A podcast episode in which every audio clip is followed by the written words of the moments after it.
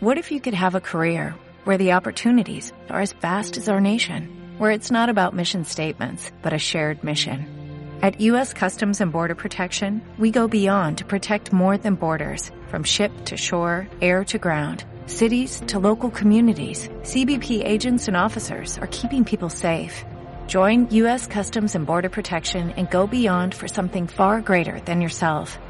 Learn more at cbp.gov/careers. Bien, amados míos, vamos a ubicar el Evangelio de Lucas, el capítulo 9 del Evangelio de Lucas. Yo quiero eh, tocar aquí una, un relato bien interesante. Quiero darle la bienvenida a las personas que están de visita. Levante la mano las visitas. ¿Visitas? Ajá. Bueno, Dios bendiga las visitas, nos da gusto tenerles acá. Bien, hermano, Lucas capítulo 9, verso, vamos a leer desde, desde el verso 57, desde el 57.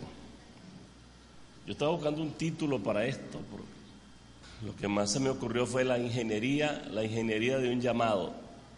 Ajá. Dice así, yendo ellos, uno le dijo en el camino, Señor, te seguiré a donde quiera que vayas. Y le dijo Jesús, las zorras tienen guaridas y las aves de los cielos nidos, mas el Hijo del Hombre no tiene donde recostar su cabeza. Y dijo a otro, sígueme. Él le dijo, Señor, déjame que primero vaya y entierre a mi Padre. Jesús le dijo, Deja que los muertos entierren a sus muertos y tú, y tú ve y anuncia el reino de Dios. Entonces también dijo otro, te seguiré, Señor, pero déjame que me despida primero de los que están en mi casa. Y Jesús le dijo, ninguno que poniendo su mano en el arado mira hacia atrás es apto para el reino de Dios.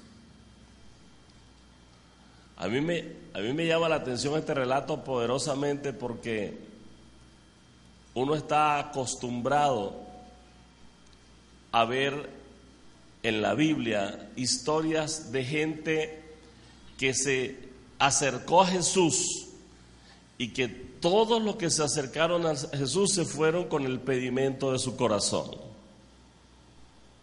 Se fueron con lo que pedían en su corazón. Se acercó el ciego Bartimeo y se fue con su problema resuelto. Era ciego y después de un encuentro con Jesús ya no era ciego y le seguía. ¿Sí se acuerda? Gente se acercó a Jesús alrededor de 20 mil personas y tenían hambre y Jesús les dio de comer a todos. Las hermanas de Lázaro se acercaron al Señor porque Lázaro estaba muerto. Y el Señor le dijo, no se preocupen mujeres. Y Lázaro pan salió de la tumba y resucitó. O sea, usted notará que todo el que se acercaba al Señor se iba con el pedimento de su corazón. Pero en este relato Tres personas se acercaron al Señor con, nobleza, se acercaron al Señor, buscaron eh, estrechar lazos con Jesús. Y los tres se fueron frustrados porque no encontraron afinidad con el Maestro. Porque cuando, cuando vemos el, el primer individuo que se acerca a Jesús, Jesús va en una marcha con su discípulo, alguien se le acerca y dice, Maestro, yo te seguiré a donde quiera que vayas.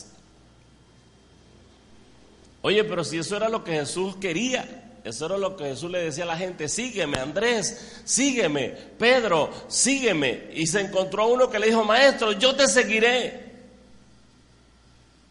Se supone que la respuesta inmediata era, claro muchacho, por supuesto, sígueme. Entonces, el relato lo hace interesante es que Jesús inmediatamente se dirige al, individuo que le ofrece seguirle Y le dice, las zorras tienen sus guaridas, los pájaros tienen sus nidos, pero el Hijo del Hombre no tiene ni dónde recostar su cabeza. Hay una técnica de estudio, una técnica hermenéutica, que dice que para tú conocer la intención del que habla, debes ver la respuesta de Jesús. Y cuando tú veas la respuesta de Jesús, tú conocerás qué es lo que había en el corazón del que habló. Porque da la impresión, da la impresión que lo que estaba hablando este individuo por su boca no era lo que estaba en su corazón. No era. Parece que el hombre tenía el problema del latinoamericano, que habla una cosa, pero está pensando otra. ¿Usted sabe que eso es un problema serio que, que tenemos los latinos? Los latinos creemos una broma, decimos otra y hacemos otra, y cada una es distinta de la otra. Jesús, que es el Señor, que es nuestro hacedor, que nos conoce, por eso que al Señor es muy difícil engañarle. Es muy difícil engañarle. Por eso cuando Ananías le mintió a Pedro y Pedro tenía a Jesús adentro, el Espíritu del Señor, rápidamente notó que le estaba engañando. Porque es nuestro hacedor. Entonces el Señor le, dice al hombre, le da una respuesta que revela que esa expresión que parecía noble, esa expresión que invitaba a un acercamiento, detrás de eso estaba otra cosa. En esa expresión, Señor, yo te seguiré a donde quiera que vayas. Estaba diciendo, más o menos esto, Señor, yo te voy a seguir, pero tú me garantizas que tú me vas a dar todo lo que yo te pida y todo lo que yo quiera y todo lo que yo considere que necesito, tú me lo das y es la condición que te pongo para yo seguirte. Él no lo dijo así, pero por la respuesta de Jesús, podemos notar, de acuerdo a esa técnica hermenéutica, podemos notar que lo que estaba en el corazón de ese hombre era esa condición para servir a Dios. Y el Señor conociendo, porque usted que lee la Biblia sabe que el Señor siempre, la Biblia siempre dice, y Jesús conociendo los pensamientos de ellos. Y Jesús sabiendo lo que había en el corazón de ellos.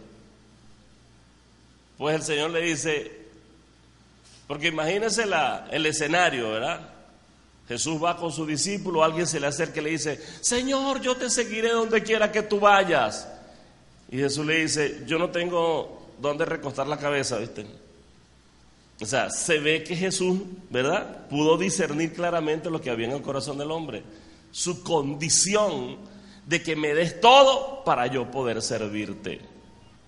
Seguramente el hombre tenía cierto estatus dentro de su sociedad, ¿no?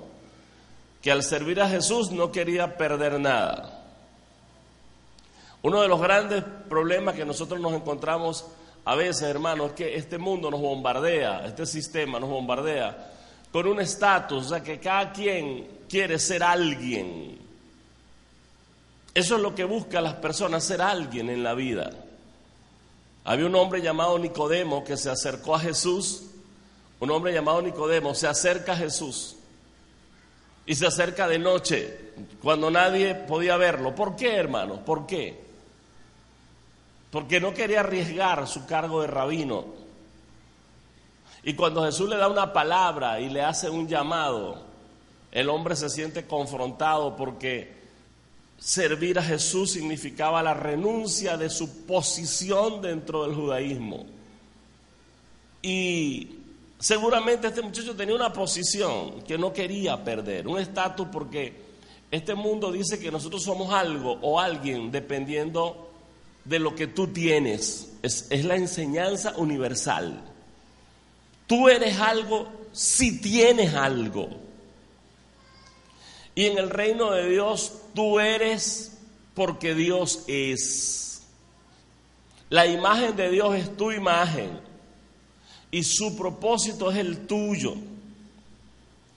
Lo lindo de cuando tenemos a Dios, hermano, es que se cae todo ese problema existencial de qué hago yo aquí, de para qué yo vine a este mundo, de que de dónde yo vengo, no. Cuando estamos en el Señor y conocemos la palabra, sabemos que venimos de Dios, sabemos qué hacemos aquí y sabemos a dónde vamos. Y eso nos resuelve un montón de problemas y eso nos quita un grillero de la cabeza.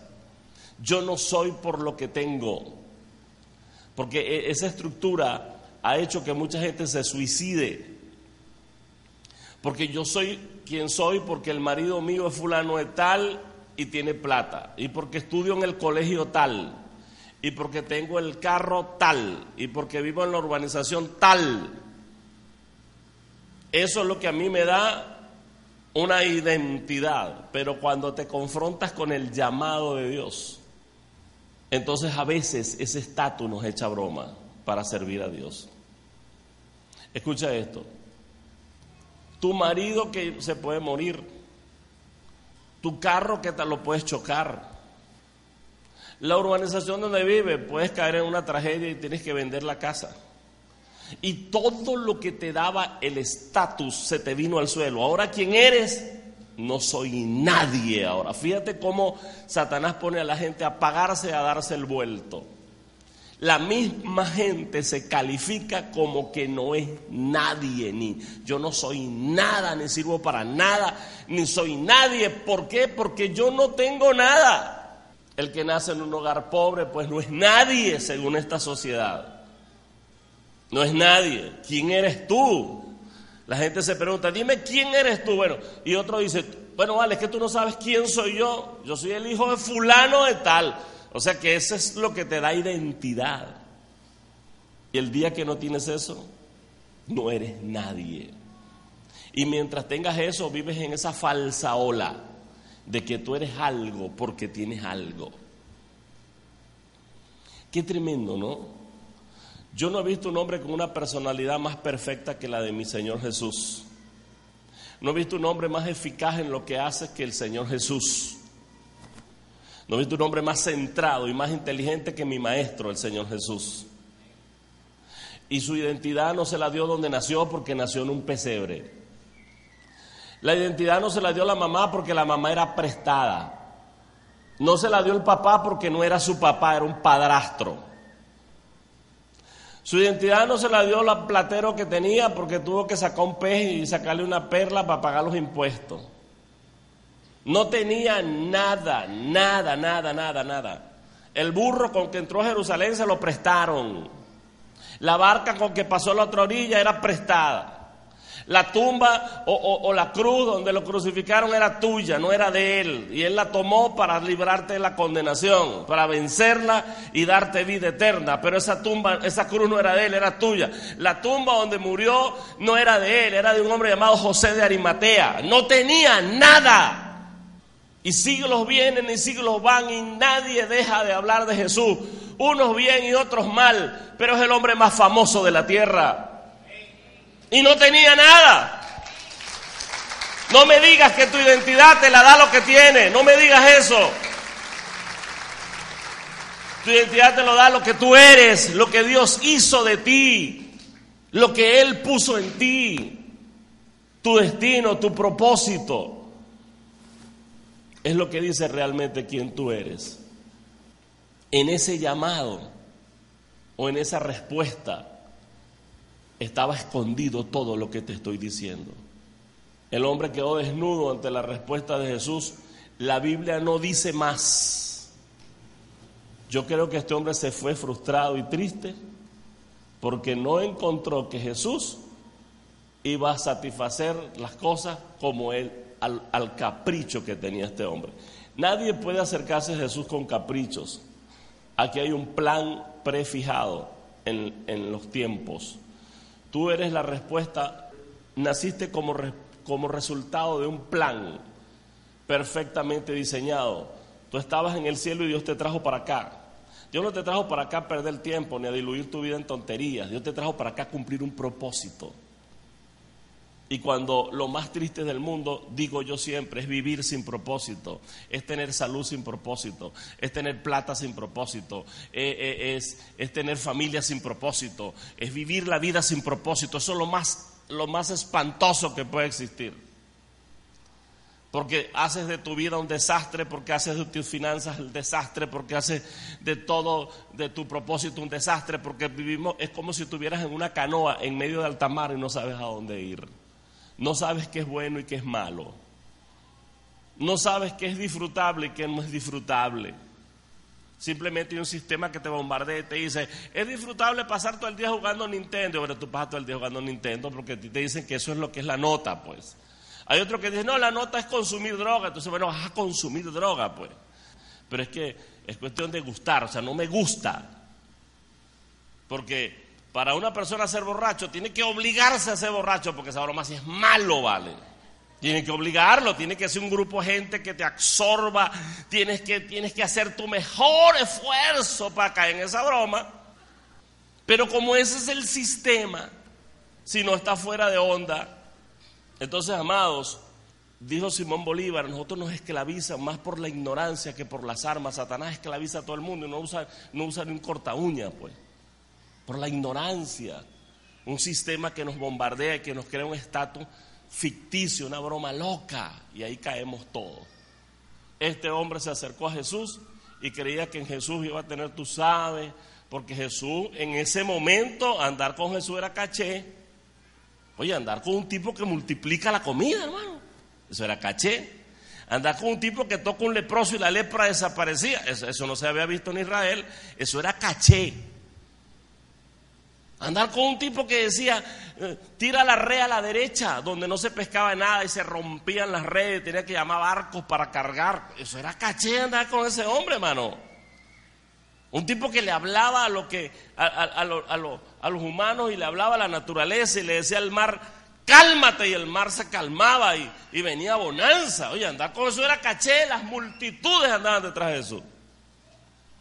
Lo que la gente no entendió fue el cambio de velocidad en el picheo, ¿no? Cuando Jesús tuvo que pagar el precio por nosotros, que el gran líder lo agarraron y lo golpearon y lo, y lo azotaron y le pusieron una cruz y le clavaron las manos y los pies, ahí todo el mundo dejó la peluca, mano, marcó la milla. La gente no entendió que estaba pagando un precio nosotros. La gente quería, era ese héroe, esos héroes de la antigüedad, pues. Entonces, amados míos, en el llamado, hermano, está escondida la verdad, está escondida la claridad, está planteada la ruta segura a seguir. Extrañamente este muchacho se acercó, él ofreciéndose, ni siquiera lo llamaron a él. Pero sus palabras, la Biblia dice que cuando hablamos, revelamos lo que hay en el corazón, dice la Biblia. Alguien peligroso, alguien que no habla, tú nunca sabes qué está maquinando. Pero apenas habla, ya tú revelas quién eres. Ya revelas si vives en una ola falsa o ya revelas si tú andas en una en principios de verdad.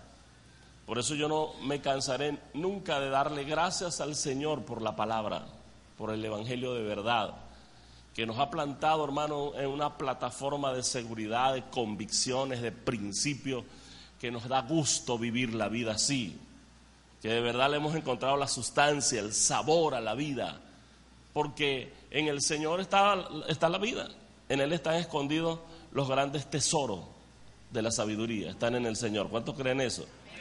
No dice más nada de este primer individuo. Se acerca otro individuo y este no se ofrece, sino que Jesús le dice, sígueme. El primero se ofrece y, en su oferta reveló que su corazón tenía motivaciones equivocadas.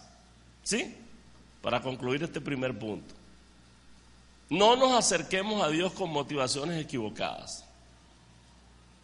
Yo sé que en este siglo XXI eh, se puede malinterpretar el reino de que Dios es como un genio en una, en una lámpara que tú lo sacas para que Él te dé esto, te dé lo otro, te dé lo otro, te dé lo otro, te dé lo otro y te dé lo otro. Y a veces parecemos como la iglesia, como un catálogo de pedimentos donde todo el mundo marca, yo quiero esto, yo quiero esto, yo quiero esto, yo quiero esto, yo quiero esto, yo quiero esto. Y, perdemos el, el norte de lo que es realmente el Evangelio. Dios sí se ocupa de nosotros. Yo creo eso. Y Dios es nuestro pastor y nada nos faltará. Yo creo eso. Pero nosotros no podemos confundir el Evangelio con eso. Eso es una añadidura. Eso es una añadidura. La verdad verdadera es que tú viniste a este mundo y que tú vas a caminar por un propósito y que tú vas a sentirte realizado cuando tú cumplas el propósito de Dios. Y que el propósito de Dios tú no lo vas a cumplir porque estés lleno de posesiones, porque Jesús tenía cero posesiones y cumplió el propósito y quedó registrado en la historia. Yo no estoy negando que Dios sea un Dios de bendición, yo creo que Dios es un Dios de bendición, pero creo que para tú cumplir tu propósito, de eso se encarga Él, con mucho dinero o con poco dinero o con cero dinero, como Él lo hizo, podemos cumplir el propósito. Y lo que nos va a sentir realizados como Jesús, que cuando estaba muriendo dijo, Padre, consumado es, hice lo que me mandaste hacer. Lo que nos va a hacer morir tranquilos un día, hermano, es cuando echemos un vistazo atrás y veamos que nosotros cumplimos su voluntad. Con mucho, con poco, con nada. Porque hay gente que necesitará mucho dinero para hacer lo que Dios lo mandó a hacer. Y Dios se lo dará. Pero hay gente que no necesitará tanto dinero para hacer lo que Dios lo mandó a hacer y también lo hará. Y hay gente que no necesitará nada de dinero para hacer lo que Dios lo mandó a hacer y también lo hará. Yo, hay una mujer católica, es católica, pero yo se los confieso, esa mujer a mí me quiebra. Yo no soy católico, pero yo no veo si ella es católica o evangélica o testigo de Jehová, porque usted sabe que yo no creo en eso. Yo no creo en evangélico ni católico, ni te digo, yo no creo en nada de eso. Yo simplemente veo el corazón de esa mujer. Se llama Teresa de Calcuta. Tengo su película, La vida de esa mujer. Con cero dinero. Nadie en la iglesia católica hizo lo que hizo esa mujer. Ningún papa, ningún cardenal, nadie. Esa mujer salió de, las, de los templos, de los monasterios católicos porque vio que eso era una farsa y se lanzó a las calles y fue la primera mujer que un papa le aprobó ser monja en la calle. Porque lo del trapo no significaba nada. Una vez le iban a matar a una gente de otras religiones y ella le dijo, ¿cuál es tu religión? El tipo le dijo no sé qué cosa, era un tipo de India. Y, le dijo, pero sé un buen lo que tú eres. O sea, si, si, si tú eres, si tú amas a Dios, no importa la religión, la gente, yo no creo en esas cosas de religión, pero sé entonces un buen seguidor de Dios, ¿vale? Porque las religiones son las que enredan la broma, pero si tú eres y si tu corazón es como el de Dios, entonces sé como Dios es, pues. Imítale. No cómo es posible que ustedes dicen que aman a Dios y me quieren asesinar porque yo estoy ayudando a unos ancianos heridos, una guerra que hubo por ahí en, en en Calcuta.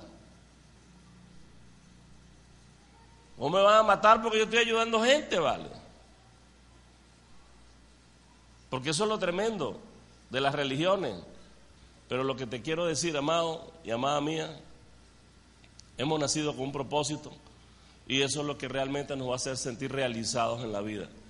Y quitemos la mirada de, de, de, de ser de ese tipo de evangelio donde creemos que si Dios nos, nos da todas las cosas materiales, entonces no estamos bien o no podemos cumplir el propósito de Dios. No, no, no, no. Él cuida de su propósito y Él cuida de ti. Y lo que Él estableció para ti nadie te lo va a quitar, nadie. Y tú tienes que tener paz y saber que el propósito de Dios tú lo vas a cumplir como Dios lo estableció y con los recursos que Él va a poner en tu mano. Amén. Nosotros hemos hecho hasta donde Dios nos ha dado. Y tenemos paz. ¿Cuántos dicen amén? Yo no estoy enfermo porque no estamos en la catedral de cristal como estuvo Dante Heber. No.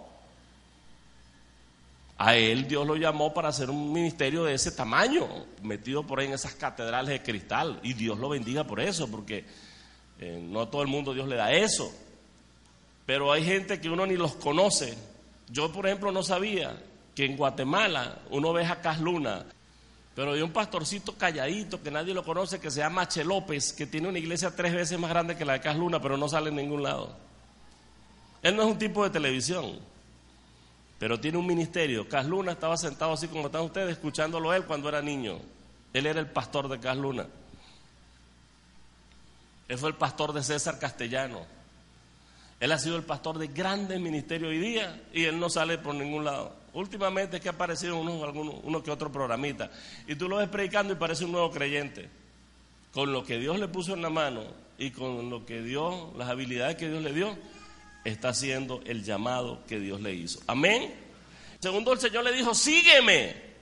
Él le dijo, bueno, eh, está bien, yo te voy a seguir, pero deja que vaya y entierre a mi padre. Eso parece hasta noble, ¿verdad? Bueno, ya va, aguántate un momentico mientras yo voy, entierro a mi papá y me vengo para seguirte. Jesús le dice una expresión que parece grotesca, cruda, cruel. Le dice, deja que los muertos entierren a sus muertos. ¿Sí le dice eso? El 60. Deja que los muertos entierren a sus muertos y tú ve y anuncia el reino de Dios. ¿Qué Jesús vio en ese muchacho? Porque en el primero vio una motivación equivocada. En el segundo vio un potencial tremendo.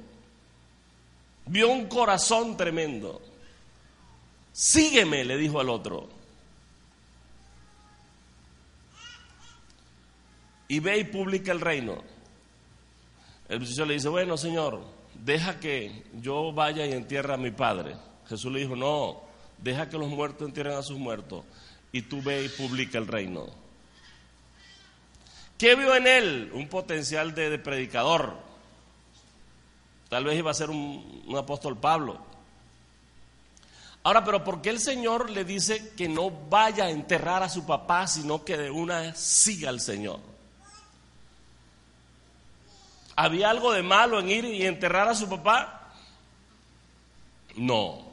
Lo que pasa es que en la cultura judía, tendríamos que conocer un poco de la cultura de ese tiempo para entender las palabras de Jesús.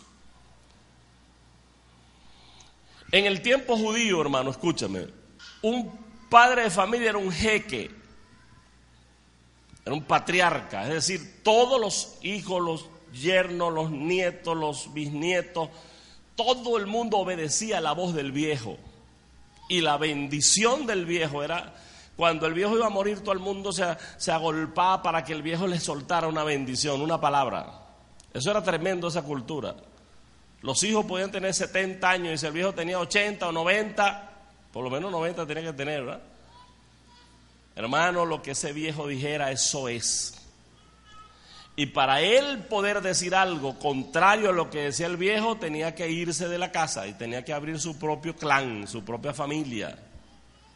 Pero mientras estuviera con el viejo, nadie contradecía al viejo, nadie.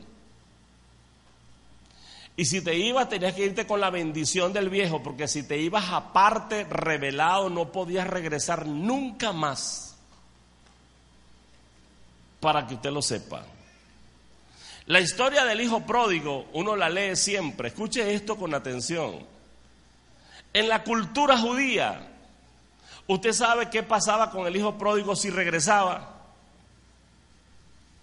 El hijo pródigo se fue, ¿se acuerda? Y él regresó. ¿Y, por qué Jesús contó esa historia? Si eso era normal en Israel, que el hijo se fuera, un revelado. Eso era normal. La gracia, Jesús cuenta la historia, es por lo siguiente, que era el impacto para los judíos, porque eso no impactaba, esa historia no impactaba a un judío. Lo que lo impactó fue lo siguiente, en Israel cuando un hijo se iba y regresaba, todos los empleados de la hacienda del padre lo asesinaban porque él había deshonrado a su padre. porque él se había ido de la casa del padre. Si él regresaba, lo mataban, lo asesinaban. Lo grande de la historia es que Jesús dice que cuando el hijo regresó, el padre lo perdonó. Eso era lo grande, porque antiguamente el padre no lo perdonaba, lo mataban indefectiblemente.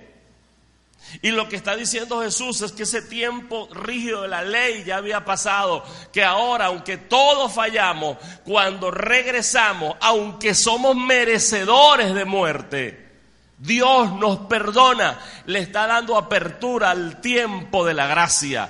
¿Por qué tú crees que la Biblia dice que el Padre corrió a su encuentro? Porque si llegan primero los obreros, lo matan. Si el Padre no corre a encontrarlo, lo matan. Era la cultura. Para ese muchacho, escúchame, Jesús le dice, sígueme. Es lo que le está diciendo Jesús es, Señor, yo no puedo decidir seguirte.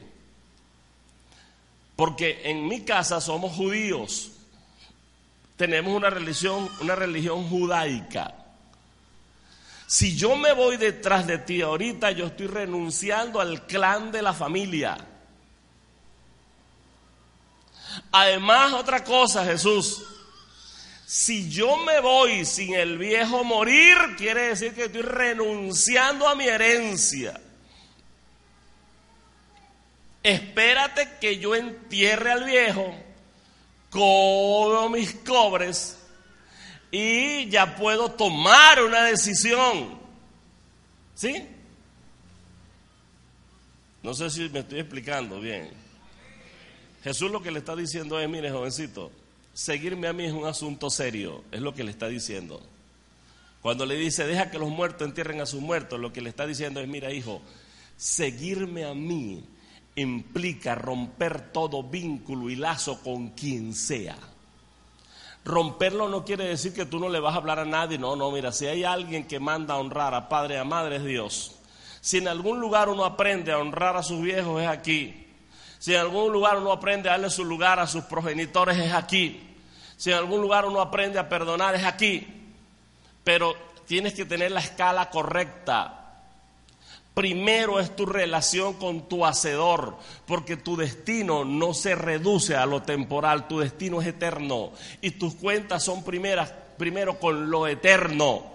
Y cuando Dios te llama, el mismo Jesús dio el ejemplo. Una vez estaba enseñando y le dijeron, Señor, tu madre te busca. ¿Tú sabes lo que significaba eso en una cultura judía? Tú tenías que dejar de hacer lo que fuera porque llegó tu autoridad familiar. Jesús dijo, ¿quién es mi madre? ¿Quiénes son mis hermanos? ¿Se acuerda de ese texto? Les dejó bien clarito si alguien ha honrado a mi madre soy yo. Aún en la cruz se acordó de ella. Pero mi madre tiene su lugar en la tierra muy importante. No tiene el primer lugar, porque el primer lugar lo tiene Dios. Amarás al Señor tu Dios con toda tu fuerza, con toda tu mente, con todo tu corazón. Dios estará en primer lugar en tu vida. Lo que le estaba diciendo a ese muchacho es, hijo, seguirme a mí es serio yo debo tomar el primer lugar en tu vida. No podemos ir por las herencias de este mundo. Entienda que estoy hablando, hermano, en términos de, metáforas, metafóricamente, ¿no? No quiere decir que si tú tienes una herencia le vas a dar una patada herencia, pero tú eres cristiano. No, yo no estoy diciendo eso. Lo que estoy diciendo es que tú no puedes pretender, hermano, tener al mundo y tener a Dios al mismo tiempo. Hay gente que quiere disfrutar de los deleites de Dios y quiere disfrutar al mismo tiempo de los deleites de este mundo. El Señor dijo, si tú, esto es una guerra de amores, Jesús dice, se fueron de mí porque amaron más al mundo y amaron más al pecado que a mí. Eso está bien, porque eso es el derecho a elegir que tiene todo ser humano. Y con eso es que nos vamos a presentar ante un juicio es con eso. Cuando tú estés ante Dios, que eso va a ser dentro de poco, porque ya todo está listo para que este mundo llegue a su final. Cuando tú estés ante el juicio de Dios, tú vas a tener tu argumento y el Señor va a tener el de Él. Te fuiste, nunca quisiste conmigo porque tú no me amaste más a mí, amaste más al mundo y a su pecado. Por esa razón, ¿verdad? Hay, hay su parte para el que hizo eso, pero también hay su parte para que diga, Señor, yo te amé más a ti que a cualquier otra cosa en el mundo. Más a ti. Y amé mucho a mi familia porque tú ordenas el establecimiento de la familia, el amor de la familia. Y honré a mis padres porque tú me dijiste que tenía que honrarlos. Y los perdoné porque tú me dijiste que los perdonara. Hice lo que tú me dijiste que hiciese. Y el Señor te dirá, venid benditos de mi Padre al reino preparado para los que hicieron tal cosa. Amén. Es una guerra de amor.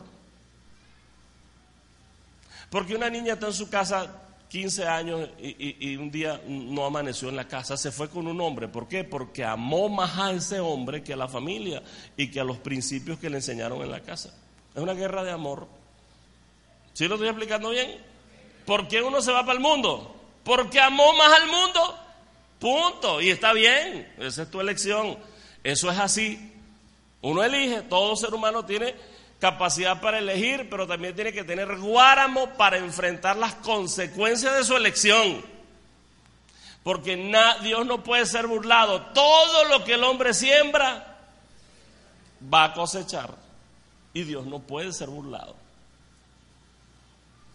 Entonces elegir a Jesús es una cosa seria. Es serio. Servir al Señor es serio. ¿Cuántos tomaron esto en serio? Eso era lo que le estaba diciendo al muchacho. Hijo, esto es serio. Servirme es serio. Elegirme es serio. Si tú de verdad quieres seguirme, olvídate de que tienes que esperar que se muera el viejo para tú decidir. Es tu tiempo, es tu llamado. En este llamado está escondido todo. Que el Señor tenga unas pullitas quiere dar por allá. Renuncia a las ofertas de este sistema y ve en pos de mí. Entienda que es un lenguaje que no es que si se murió tu papá y te dejó una herencia, no, yo no la quiero porque yo soy evangélico. No, no, no, no es eso. Agarre su herencia y póngase bien y bendiga a su familia, no. Lo que estoy diciendo, hermano, es que eso es lo que está representando las ofertas de este mundo. Hay gente que quiere al Señor y quiere también al mundo. Hay gente que quiere el deleite de estar aquí y la presencia del Señor, pero también quiere por allá el pecado y quiere la broma. Y hay gente que quiere servir a Dios y quiere servir al diablo. Y hay gente que quiere... no sé si lo explico bien, pues. No, el Señor lo que está diciendo es que si vamos a servirle, vamos a servirle que no haya ambigüedades, que no haya doble pensamiento, ¿sí? Que no haya, eh, que no haya pensamientos cavilantes, que no haya dos encontrándose ideas en la cabeza. No, si decidimos por el Señor, decidimos por el Señor. Si decidió por el mundo, decida por el mundo. La Biblia habla del mundo, sus deleites son efímeros, sus ofertas son mentirosas, el mundo es una trampa. Lo verdadero, manuales, está en servir a Dios. Lo hermoso está en servir al Señor. Amén. Y es una cosa seria. Servir a Dios es una cosa seria. Llegó un tercero para acercarnos al final. Este es más tremendo porque este combina los dos primeros. Este le dice, Señor, yo te voy a seguir, como le dijo el primero, pero después como el segundo pone una condición, ¿verdad? Yo te voy a servir, pero deja que yo vaya y me despida de los que están en mi casa. El Señor observa a ese, a ese tercero y último que se encontró en ese camino. Combina el primero, el primero que le dijo, te seguiré donde quiera que vayas. El segundo le dijo, el segundo Jesús le dijo, sígueme. Y le dijo, está bien, pero deja que entierre a mi padre. El tercero combina los dos primeros y le dice, te seguiré, pero deja que vaya a despedirme de mi familia. El Señor mira al tercero y entiende el riesgo que hay cuando tú tomas una decisión y después la colocas en manos de gente que no entiende el mundo espiritual. El Señor sabía que si ese muchacho iba a su casa a despedirse de la familia, cuando él habló de la parábola del sembrador, él dijo, el sembrador salió a sembrar y, parte de la semilla cayó entre los espinos y como creció mucho la, la broma, ahogó la semilla y la semilla no pudo crecer ni dar fruto. El Señor sabía que si ese muchacho regresaba a su casa a despedirse de la familia, su decisión estaba en un riesgo tremendo. Porque qué tal si lo confrontaban. Cuando uno tiene un llamado en el espíritu, hermano, este sistema es totalmente incompatible con el reino de Dios. ¿Qué haces tú cuando en tu casa te dicen a gente que no conoce a Dios, oye, pero ¿qué tienes tú que estás yendo tanto a esa iglesia? ¿Qué es lo que hay ahí? Que ustedes no salen de ahí. Ellos no entienden. Los padres, aquí vivimos peleando una buena batalla, ¿no? Con los muchachos porque los padres no quieren de, bueno, pero ve el domingo. ¿Qué más vas a ir?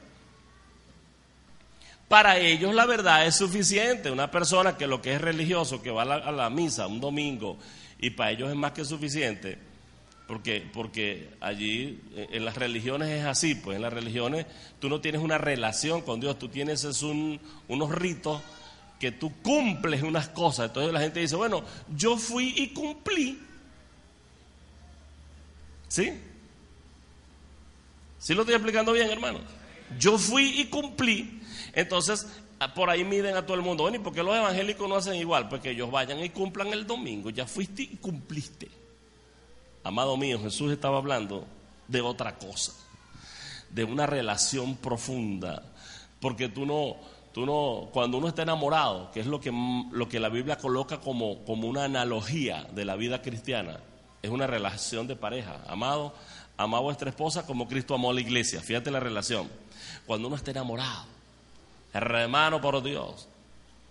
Tú quieres hablar con la esposa un ratico el domingo. Míquete. Eso es carratico, nariz con nariz, trompita con trompita, que yo te doy la comida a ti, que tú me la das a mí, que tal, que no sé qué. A veces decimos que ser pobre es una bendición. Pues yo cuando me casé teníamos una cama individual y aleluya. Porque a juro teníamos que estar morochados, hermano. Hermano, entonces cuando uno está enamorado de Dios, ¿tú crees que uno va a querer estar aquí el domingo nada más? Entonces yo te voy a decir lo que distingue a un cristiano de otro. Mira, la iglesia puede venir todo el mundo, todo el mundo puede levantar la mano, todo el mundo puede decir aleluya, todo el mundo viene el domingo y todo el mundo da una ofrenda todo el mundo es cristiano. Pero lo que distingue a un cristiano de otro es el compromiso, el romance con Dios. Todo el mundo puede decir que es cristiano, pero no todo el mundo tiene compromiso. Lo que distingue a la iglesia del Señor es ese hombre y esa mujer que caminan una milla más. Los que están apasionados por la obra, los que tienen entrega por lo que hacen. Ese es el tipo de gente que se distingue en el reino de Dios por su compromiso en el reino, no por venir a cumplir. Qué triste sería que una pareja, hermano,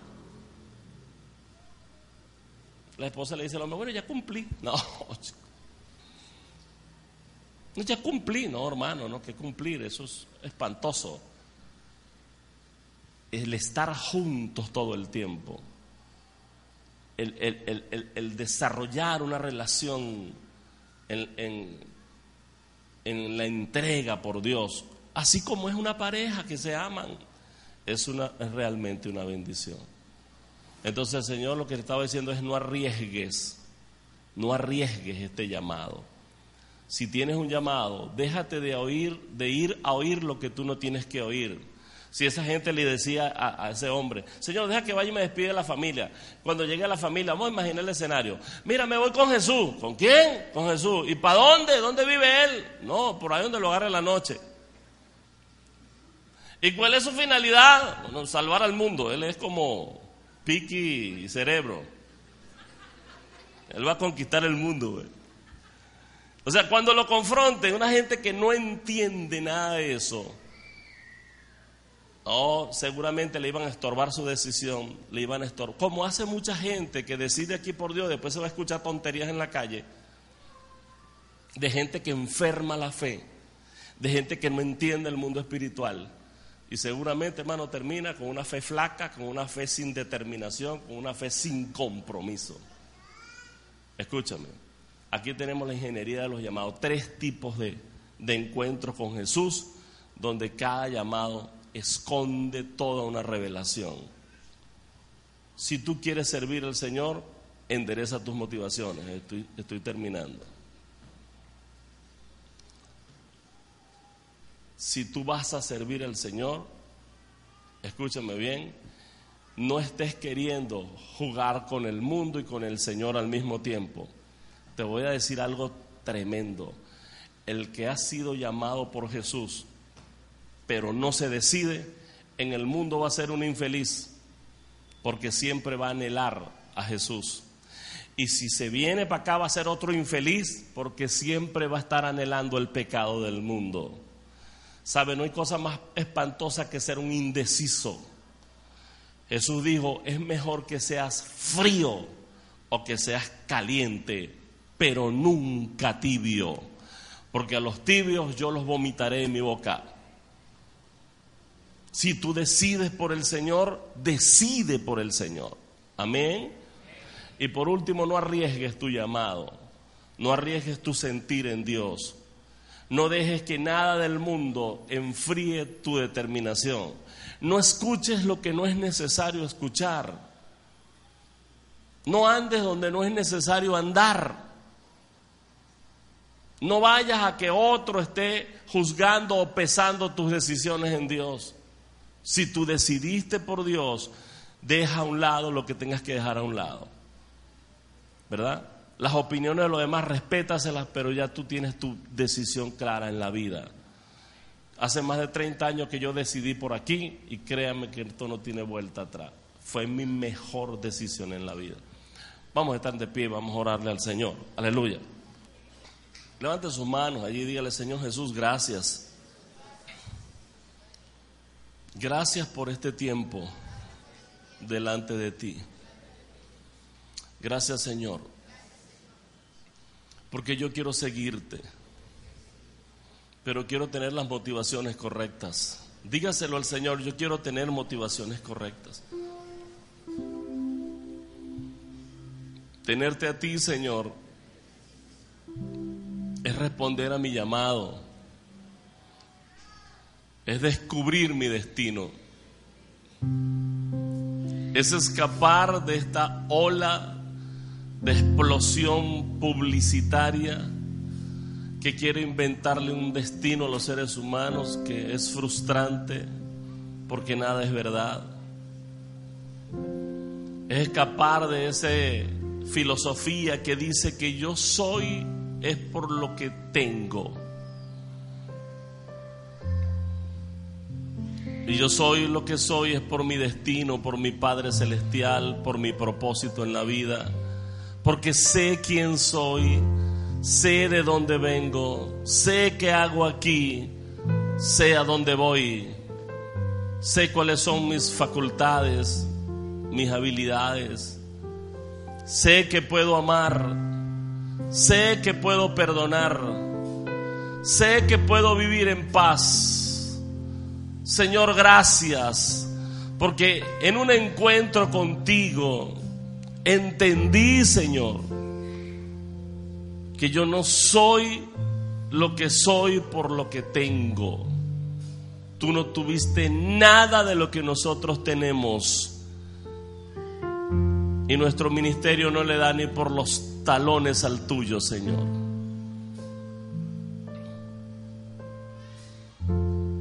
Tú eres un ejemplo de identidad. Eres un ejemplo de llamado. Tú decías, yo vengo de mi Padre, la casa de mi Padre. Estoy aquí para amarlos, para servirles, pero pronto volveré a mi Padre. Señor, sabemos qué hacemos aquí. Sabemos qué hacer con el tiempo que nos queda. Sabemos que vamos a regresar a ti un día, Señor. Y no queremos dejarnos distraer. Este camino es tan hermoso que nada, Señor, de las ofertas de este mundo, nada, Señor, podrá distraernos de tu llamado. Dejaremos que los muertos entierren a sus muertos pero nosotros iremos a publicar tu reino, Señor. Gracias, Señor, porque tú hoy depuras, hoy nos enseñas que seguirte a ti es serio, que cada cosa tiene su lugar, que nuestra familia tiene un lugar muy importante, nuestros hijos son muy valiosos pero tú tienes el primer lugar. No cambiaremos eso, Señor, por nada. Porque tenerte a ti, Señor, es tener cubierto nuestro destino y nuestro propósito. Creemos que tú nos darás lo que necesitamos para cumplir tu propósito. Que nada nos va a faltar que cada uno de acuerdo a tu plan, Señor, hará su propósito en ti. Y que eso nos dará satisfacción, Señor. Muchas gracias. As a new Western Union customer, you can enjoy a $0 transfer fee on your first international online money transfer. Send money to your family and friends back home the fast, easy, and reliable way. Visit westernunion.com or download our app today to get started, and your first transfer fee is on us. FX gains apply, not available for credit cards and transfers to Cuba. Services offered by Western Union Financial Services Inc. and MLS 906983 or Western Union International Services LLC and MLS 906985.